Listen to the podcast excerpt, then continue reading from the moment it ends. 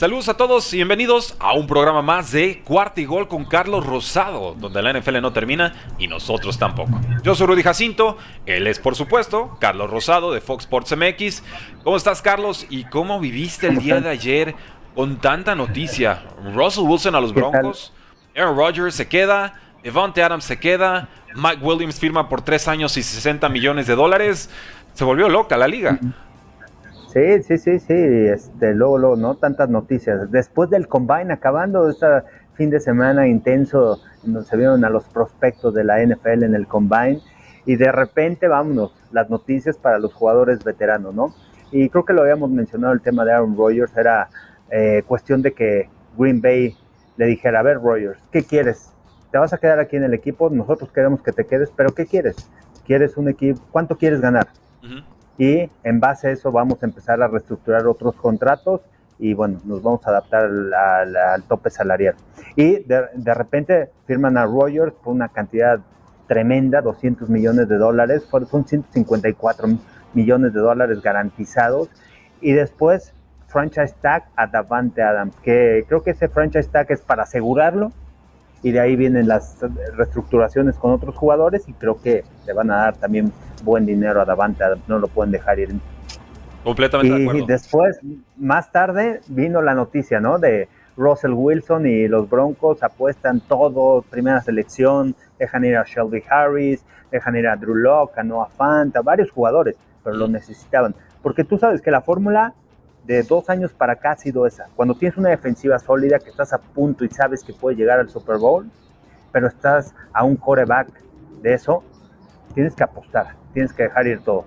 Sucedió con Tampa Bay, sucedió con Rams y, ahora los Y es la, es la nueva fórmula, ¿no? Parece ser la nueva fórmula, Carlos. El, el armar tu roster, el dejarlo bien pesado, buena defensa, buenos corredores. Broncos estuvo renovando, reteniendo, extendiendo a sus receptores abiertos. A, bueno, Judy todavía no es el caso, pero a Tim Patrick sí, a Cortland Sutton también. Y esto era para dejar un escenario perfecto a cualquier mariscal de campo estrella que dijera, quiero cambiar de franquicia. Y pasó con Brady con los Buccaneers, pasó con Matthew Stafford con los Rams. Podría pasar el próximo año con unos Eagles, con unos Colts, con unos Titans. No lo sé, pero esta me parece la segunda mejor forma de conseguir un coreback. La primera, por supuesto, la ideal sería acertar en el draft. Tener a tu coreback eh, durante 4 o 5 años, contrato baratito, útil, pero es muy difícil. Obviamente, ya vetados por la NFL, ya verificado su nivel en la NFL, pues le están haciendo esta clase de contratos. Y a mí se me hizo poco, eh. te soy muy sincero, a mí se me hizo poco lo que pagó Broncos para un jugador que al que todavía le pueden quedar 8 o 9 años de carrera y que va a entrar sí o sí al Salón de la Fama y, les funcionó esa fórmula. Ya los Broncos de Denver habían usado esa fórmula, ¿no? Cuando contrataron a Peyton Manning, pero ya Peyton Manning estaba mucho más veterano. Bueno, hubo una temporada en donde llegaron al Super Bowl y dominó la liga en ofensiva. Se quedó varios años ahí y los volvió a llevar al Super Bowl en donde le ganaron a las Panteras de Carolina. Eh, sabían que esa es la fórmula. Al final un coreback veterano con experiencia y, y, la ventaja de los Broncos de Denver es que tienen un equipo joven que seguramente van a abrir la cartera y van a seguir invirtiendo en jugadores para llevar este equipo al Super Bowl. Tiene mucha presión también John Elway ahí en este equipo.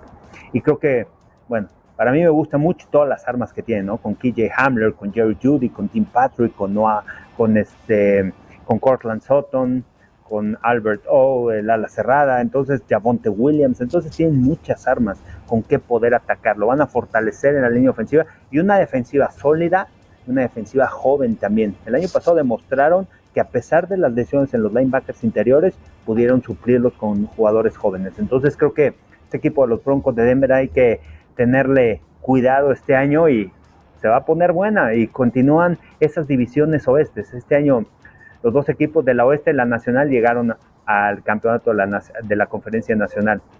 Por otro pues lado, tienes a los Chiefs, tienes a los Chargers, tienes a los Raiders y ojo, eh, pueden estar ahí también peleando. Durísimo, durísimo. Se estará lamentando Josh McDaniels de haber firmado con las Vegas Raiders, porque de pronto Chiefs con Patrick Mahomes sabíamos que iba a ser la prueba mayúscula todos los años y lo va a seguir siendo por un rato. Justin Herbert, uh, Herbert y Chargers en ascenso, clarísimamente, y el tercer equipo con más espacio salarial antes de la contratación, eh, o bueno, extensión ayer de tres años, 60 millones de dólares de Mike Williams, su receptor número 2. Y ahora llega Russell Wilson a unos Broncos con buena defensa, con buen espacio salarial, con buen ataque, y queda Raiders, ¿no? Y Raiders tan parchado, Raiders voluntarioso, Raiders atrevido, pero con Derek Carr, que no es malo, eh, ha estado jugando bien, es arriba de promedio. El tema es que aquí tienes ya tres corebacks superestrella, entonces te alcanza un coreback arriba de promedio para competir durante, pues no sé, 10 años, 7 años, 5 años por lo menos contra esta camada. No lo veo, o sea, yo, yo creo que aquí a Raiders se le cierra el panorama por completo si es que aspiraban algo próximamente, ¿no? Los próximos 2, 3 años. Ya, ha crecido mucho, ¿no? En la liga. es un coreback bueno, es un coreback que tiene buen porcentaje de pases completos. Eh, armas, armas que le den también, que le brinden más armas también a, a, Derek Carr. Tienen a un Darren Waller sólido en la liga, de los mejores Titans que hay. Este, y creo que también fortalecerlo a la defensiva. Creo que mejoró mucho la defensiva de los Raiders en comparación de la temporada pasada creció mucho, eso los ayudó a tener ese récord esta campaña y creo que McDaniels va a cambiar también esa cultura ¿no? de, de los Raiders. También eh, pasaron por muchos problemas con un equipo fuerte, con un equipo sólido, con un equipo que llegó a, comodines, pero creo que ya mucho más estable con Josh McDaniels y desarrollar y la creatividad que tiene a la ofensiva, creo que va a ayudar mucho a los Raiders. Realmente veo una división oeste muy, muy fuerte. ¿eh? Yo no recuerdo una, una división así, tan cargada con quarterback superestrella. Viene divisiones con equipos fuertes. La AFC North lo ha sido por muchos años, pero con tanto quarterback superestrella, no lo recuerdo a ese grado. Es, increíble y, lo vamos a disfrutar. O sea, son quarterbacks jóvenes finalmente. Entonces no es como que un Peyton Manning, un Tom Brady en uno o dos años se van. Aquí van a estar. Sí, no, no, el contrato que tiene Mahomes, ¿no? Son 10 años el que tiene. Este, Justin Herbert está todavía en su contrato de, novato, apenas va a ser su tercera temporada. Derek Carr seguramente van a reestructurar el contrato antes de que empiece la, otra temporada. Y bueno, y un Russell Wilson que también se espera que esté por algunos años, por lo menos unos cuatro años, ¿no? En los Broncos de Denver, por lo menos. Fácil. Y, y, si les va bien, eh, tendría que quedarse ahí y retirarse ahí. Yo, yo creo que hoy lanzó su despido a, la afición de Seahawks. Pero lo venía diciendo, Carlos, y te acuerdas que sacamos este tema de Russell Wilson ante las cámaras dice todo lo que tiene que decir. Lo que dice la cabecita de Russell Wilson y lo que dice su boca no va alineado. y, me canso de decirlo. O sea, este, este hombre es un político de primera. Y bien por él, si se quería ir, lo logró. Pero no puede tampoco venderme el discurso de que quería ganar muchos más Super Bowls con Seahawks. Si a la primera que segunda que pudo, se va. Ese es el punto que no, no le voy a comprar. Sí, no, no, no. Además es, inteligente, tranquilo, sabe, sabe hacia dónde va. ¿Te acuerdas cuando iba a reestructurar su contrato? Se presentó al training camp, no presionó con las redes sociales y de repente vino esa extensión de contrato. Mi pregunta es qué pasará con los Seahawks, ¿eh? que Bobby Wagner también este, ya no reestructuró un contrato con él, la fue enojado, ¿eh? central. Fue enojado, ¿Qué sacó una foto en Twitter. ¿La viste? una, una especie de jaque mate en su perfil, como diciendo, se fueron todos y quedó Pete Carroll y quedó Schneider, GM, head coach, y pues así que digas tú, ¿qué trabajazo han estado haciendo para que se salven ellos y los demás se vayan? Yo creo que la afición de ah. Seahawks va a tener problemas. Ahora, Seahawks y Pete Carroll. Pete Carroll es el coach más veterano en la NFL o el coach de mayor edad en la NFL con Bill Belichick. Entonces, tampoco esperes cuántos años puede durar Pete Carroll en el equipo. Porque le van a traer un equipo joven que tiene que reestructurar, pero hasta dónde le va, le va a dar, ¿no? Sí, es complicado, es complicado Consiguen dos primeras rondas, consiguen dos segundas rondas, consiguen al liniero Shelby Harris, consiguen una quinta ronda, consiguen a Noah Fant, consiguen a Drew Locke y me sabe a poco. Eh, Broncos consigue además del quarterback una cuarta ronda. Veremos dónde quedan todos. Y nos dice Azuara, y tiene toda la razón, apostarle a un coach de 70 años sobre un quarterback de 34, error grave. Ahí está el vacío de poder. Y sí, hay un vacío de poder en Seattle. Sí, sí, sí, sí, exactamente. No es fácil reestructurar un equipo en la NFL más cuando eres veterano. O sea, y, lo vimos con Bruce Arians, ¿no? O sea, tienes que traer, es, inmediato, es un impacto rápido, inmediato para ganar este año. Tema de, los hijos le va, le va a costar trabajo, ¿no? Y que son malísimos escogiendo en primeras rondas. Entonces, su última primera ronda importante, Earl Thomas, 2010. Y, y, todo empezó, creo, que con el tema de Jamal Adams, ¿no? De ese cambio que hacen con Jamal Adams. ¿Cuántas primeras elecciones dejaron ir hace algunos años? Que fueron hace dos, tres años. y, lo chistoso es que si se lo hubieran quedado, hubieran tenido creo que el pick 9 o el 10 este año. Y ahora lo que consiguen de Broncos es más o menos el pick 9 o el 10 de este año. Entonces, se fue Russell Wilson por Jamal Adams y propina. Y eso es una es, un precio irrisorio. Terrible. Y la pregunta, eh, sí, como lo preguntan, ¿no? ¿Quién será el coreback este, de los Seahawks este año? ¿Drew Locke? No, no, no es. No. Gino Smith tampoco. Espero que, no. es el coreback suplete. Entonces, este. Un novato y Jimmy Garoppolo. Es mi propuesta. Hacia, hacia dónde se van a dirigir, ¿no? Eh, y Jimmy Garoppolo se adaptaría bien ¿eh? al esquema, porque viene Shane Waldron, es el coordinador ofensivo, que es ese, esquema ofensivo de, del árbol de Sean McVay, otro de los, este, de, los coaches que salieron de los Rams. Eh, y se puede adaptar al final, pero no es ese coreback que los pueda que pueda cambiar la cultura de los Aparte, hay muchas cosas, ¿no? Y tú como receptor, como Tyler Lockett, como DK Metcalf, de repente ¿qué pasa aquí en los Seahawks? ¿Quién va a ser mi coreback? Esa es la duda. y, dicen que lo quieren renovar, ¿eh? Dicen que quieren renovar a Dick Metcalf a ver si se deja. Yo no, yo no me dejaría si fuera él. Eh, que está jugando todavía con el, contrato de novato. Sí, pero, pero, bueno, mientras más espere, más caro le va a salir al equipo, ¿no? Entonces, y así que ya tú es que Dick Metcalf no es diva, no trae esos tintes de superestrella. Ah. es un personaje. Como receptor. Es que como receptor, es que como receptor sabes que si tienes un coreback que te ayuda, que te pone el balón, que tiene buenas lecturas, que se escapa, que a pesar de que no tuvieron, no han tenido una buena línea ofensiva, puede hacer jugadas fuera de lo planeado y puede encontrar a sus receptores. Es, es muy importante tener un gran coreback desde la posición de receptor. O sea, ¿quién te va a ayudar? Tú le ayudas al coreback, pero también quién te va a lanzar los balones. ¿no? Claro. tener alguien que tome muy buenas decisiones. Y, ver si San Francisco está dispuesto a venderle a un Jimmy Garoppolo a, a ah, Sabemos que lo tienen en buena consideración, simplemente hay que probar al novato. Entonces, yo si pudiera San Francisco, mejor lo mando a la otra conferencia. Por cualquier cosa, que nos dejen la NFC tranquilita y, listo, ¿no? Que no haya problemas. Comentarios del público, Carlos. Eh, nos dice Go Broncos, Fernando. Gracias por acompañarnos. Pedro Sigala, mis broncos armándose. Eh, Eduardo Torres. Feliz que por fin me toca ver un en vivo. Saludos y gracias por siempre informarnos. Bienvenido, Eduardo. Eh, ¿Qué pasa con Aaron Rodgers? Nada, se queda. Cuatro años, 200 millones de dólares, 150 y tantos garantizados. Y se queda además con Devante Adams. Van a pegar un tarjetazo, lo van a pagar en otros años. Pero lo importante es que se quedan en Green Bay. Eh, con Seahawks, el meme de la película Náufrago, Tom Hanks nadando. Eh, terminaron borrando ese tweet, ¿sí lo viste? Sí. No, no, ah, el tweet no, no, no, no lo vi, ¿eh? No lo, subieron, lo subió la cuenta de Seahawks en Twitter y se volvió viral a nomás no poder. Viral y ya. Y, les llegó la llamada de, oye, estás despedido, ¿no? Sí. Bueno, los no, graciosos. No, pueden hacer eso. no, no, no. o sea, una cosa es que te pase un 28 a 3 Falcons Patriots. Chin, circunstancias de la vida. Pero vender a tu Korak franquicia, el jugador más importante de tu historia, y luego burlarte de ti mismo en redes, el mismo día. Complicado. sí. Y, aparte, ¿a quién tienes en esa división? ¿no? Fue la división más fuerte en la nacional. Dos equipos en la final de la conferencia nacional, tres equipos en postemporada.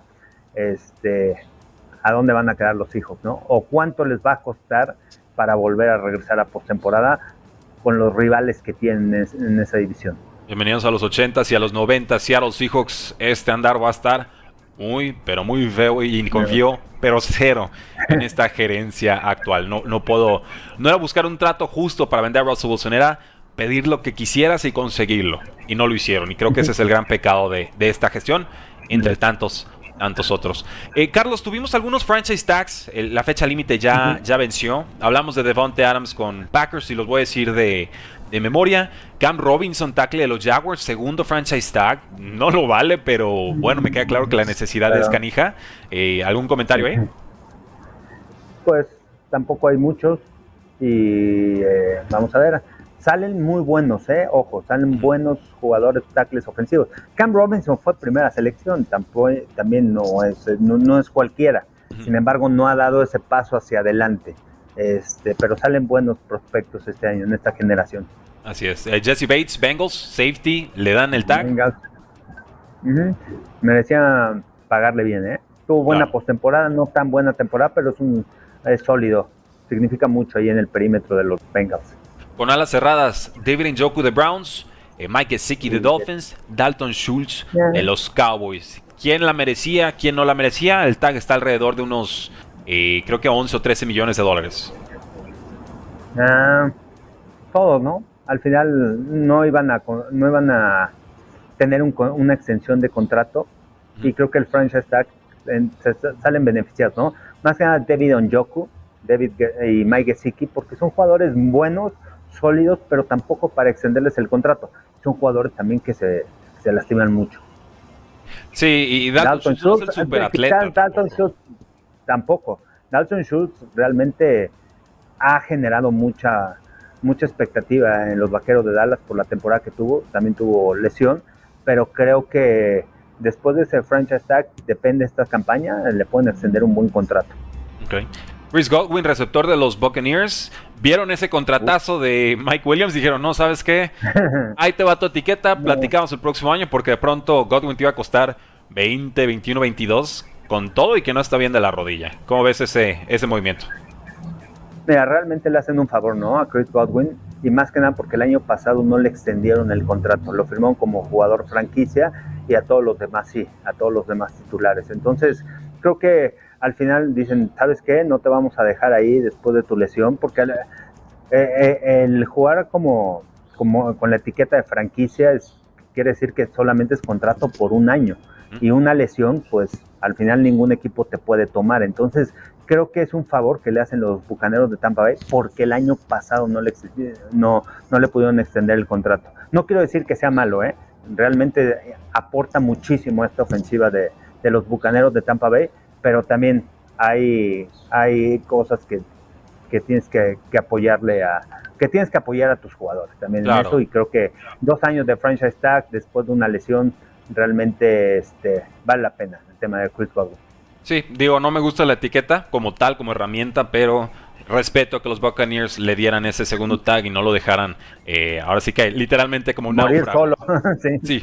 Eh, Orlando Brown, tackle ofensivo de Chiefs, obviamente pagan una primera ronda a los, a los, Ravens, no iban a dejar que se fuera después de una temporada.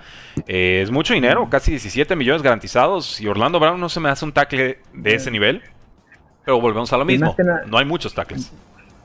No hay muchos tackles y, demostró que tiene comunicación con esa línea ofensiva, ¿no? Con Joe Tooney, con los dos novatos, con Smith y con Humphrey. Entonces formaron una buena unidad. Orlando Brown es mejor de tackle derecho, a mí sigo creyendo, y es mejor eh, para bloquear la carrera más que el pase. Pero fue creciendo a lo largo de la campaña y creo que los Chiefs lo que quieren es continuar en esta línea ofensiva. Vamos con tres preguntas del público. Nos dice José Arcángel Ochoa. ¿Volveremos a ver a Antonio Brown con su calidad en algún equipo? No. No regresa al NFL. Yo, creo que Ravens podría. ¿eh? Creo que Ravens podría atreverse. Con, su primo, ¿no? Hollywood. Con Hollywood Brown. Y se lleva bien con Lamar Jackson. Han, tenido entrenamientos off-season juntos. Pero, de Florida, los dos. Así es. Entonces, no lo descarto. Muy improbable. Muy, muy, muy. Eh, ¿Creen que por fin Aaron Rodgers gane otro Super Bowl? Pregunta Luis Ramos. ¿Tendrá Aaron Rodgers antes de retirarse otro Super Bowl, Carlos? Así voy a plantear la pregunta. es la pregunta que todos hacemos. Estuvo muy cerca. Ah, diría que sí. Diría que sí por el equipo que tienen los Packers. No sé a quiénes, con quiénes se van a quedar. Han invertido mucho por Rodgers. Este, es, un coreback elite pero también necesitas de un equipo que te ayude. Necesitas de una defensiva y este, alguien que te pueda soportar. Ok. Vamos a dejarle que sí. Yo, voy a dejar en que sí llega un Super Bowl. Ya ganarlo, ¿no? Ahí sí no meto las manos. Porque la NFC la veo muy desprotegida ahorita. Eh, sin Tom Brady, Big Ben puede seguir en Pittsburgh. No, Big Ben ya fue. Ya, Big Ben, pobrecito, ya no tiene, ya. ya no tiene brazo el pobre. Déjenlo descansar. Y ya, ya, ya. Por último, Jonathan nos pregunta, ¿es cierto que Malik Willis podría ser el nuevo quarterback de Seahawks? la respuesta es sí. Puede, ser, puede ser. Puede ser, pero al final, como todo, ¿no? Los prospectos que llegan del colegial son jugadores que no están probados en la NFL. No quiere decir por el talento, por lo que hayan hecho en el colegial, van a brillar en la NFL. Es totalmente diferente. Es quien se puede adaptar mucho más rápido. Eh, no dudo de sus capacidades, lo he visto jugar, tiene muy, muy buenas habilidades, tuvo un gran combine, pero al final es mejor arriesgar por un quarterback probado ya en la liga. Y ahora, bueno, si llega, no sé si tenga esas capacidades de Russell Wilson. No, ni cerca. Pero al final depende de muchas, depende de muchas cosas, ¿no? Debe de, de, bastantes cosas para, para poder brillar en la NFL. Sí, no, y, le falta, o sea, condiciones físicas tiene, la mentalidad ganadora también, pero yo veía más listo un Trey Lance cuando lo estudiaba en cinta de juego que a, que un Malik Willis, y recuerden todo lo que se dijo de un Trey Lance. O sea, lo... Y, lo vimos jugar y no estaba listo para, para, para ser titular, ¿no? Y nos dice o nos pide que respondamos Luis Oaxaca 8. No dijo Aaron Rodgers que los términos de su contrato van a cambiar. Dijo que iba a haber otras, que no eran las cifras correctas, algo así dijo, pero no aclaró. Entonces, hasta nuevo aviso, cuatro años, 200 millones de dólares, 150 y tantos garantizados. Y si Aaron Rodgers gusta no hacerse el interesante y darnos las cifras correctas, con todo gusto lo atendemos. Si se va a seguir haciendo la, la diva porque Russell Wilson le robó los reflectores, yo ahí sí no juego. 50 millones por año. ¿eh? Nada más. Nada, más. Nada más. El, primer coreback de los 50 millones. y ojo porque viene Lamar Jackson, entonces ah, Lamar Jackson en su casa está descansando, esperando que vengan contrataciones porque sabe que el valor del coreback en el mercado va incrementando. Igual Callum Murray próximamente. Pues ahí está Carlos. Eh, una última pregunta y esta me gusta, dice Luis Ramos. ¿Creen que todavía le quede gas a Bobby Wagner? Eh, yo digo que sí. Yo lo vi bien el año pasado todavía. Yo también, más de 100 tacleadas. ¿Cuántas temporadas con más de 100 tacleadas con los hijos? Realmente sólido, eh, inteligente, con experiencia y además profesional, ¿no? Es un atleta que se prepara año tras año y por eso está en ese nivel. Sabe lo que requiere ser, hacer un jugador profesional. Sí, y, ¿y quién era mejor, Bobby Wagner o Luke Kuechly? Ya para cerrar. Ah, los dos, ¿eh? Los dos, muy sólidos. Realmente inteligentes, detenían la carrera, contra el pase. Jugadores muy inteligentes, dedicados al juego, dedicados a ver video y el entendimiento que tenían de, del fútbol americano. Bueno, pues aquí tengo las cifras de además, Wagner. ¿Sabes qué? La, la, pasión, ¿no? La pasión con la que jugaban. Eso, eso transmite mucho y eso cambia totalmente a la unidad defensiva. Y ahora sí, pues acabó la legión del boom. Digo, Wagner era linebacker, no secundaria, pero era el último remanente de aquella generación, salvo Pete Carroll. Suerte con eso. Hoy Wagner la temporada pasada, 170 tacleadas, una captura, una intercepción o un fumble forzado en 2021. En ese roster que tuvo tantos problemas defensivos. Qué lujo darse el, gusto de cortarlo así como si nada. Como si ya tuvieran todas las piezas armadas los, los Seattle Seahawks. Pero Carlos, Gracias por acompañarnos el día de hoy. Algo más que deba de saber el público en este offseason. Estamos en una semana de agencia libre. Estamos a 50 días del NFL Draft. Eh, ¿Qué sucede? Van a seguir sucediendo varias cosas, ¿no? En cuestión de movimientos, jugadores, cambios, etcétera. Entonces, este, esperen, esperen que viene lo bueno de la, de la NFL todavía con esos este, cambios de jugadores, con esos jugadores, nuevos unos jugadores que van a vestir otros uniformes. Va, que va. Carlos, ¿cómo te encontramos en redes sociales? Arroba Carlos Rosado V en TikTok, en Twitter e Instagram, Carlos Rosado 15 en Facebook y Carlos Rosado Sports en YouTube. Buenísimo, a mí me encuentran en Twitter como arroba NFL, nos encuentran en Facebook, Twitter, Instagram, YouTube y TikTok como Cuarta y Gol. Fuerte abrazo. Gracias a todos los que nos acompañaron en YouTube Live, en Facebook Live, en Twitter Live y por supuesto en TikTok Live. Este programa queda guardado como episodio de podcast en el podcast de Carlos y también en Cuarta y Gol con Rudy Jacinto. Y la invitación de siempre a que se suscriban y nos sigan en todas nuestras plataformas. La NFL no termina y nosotros tampoco. Cuarta y Gol.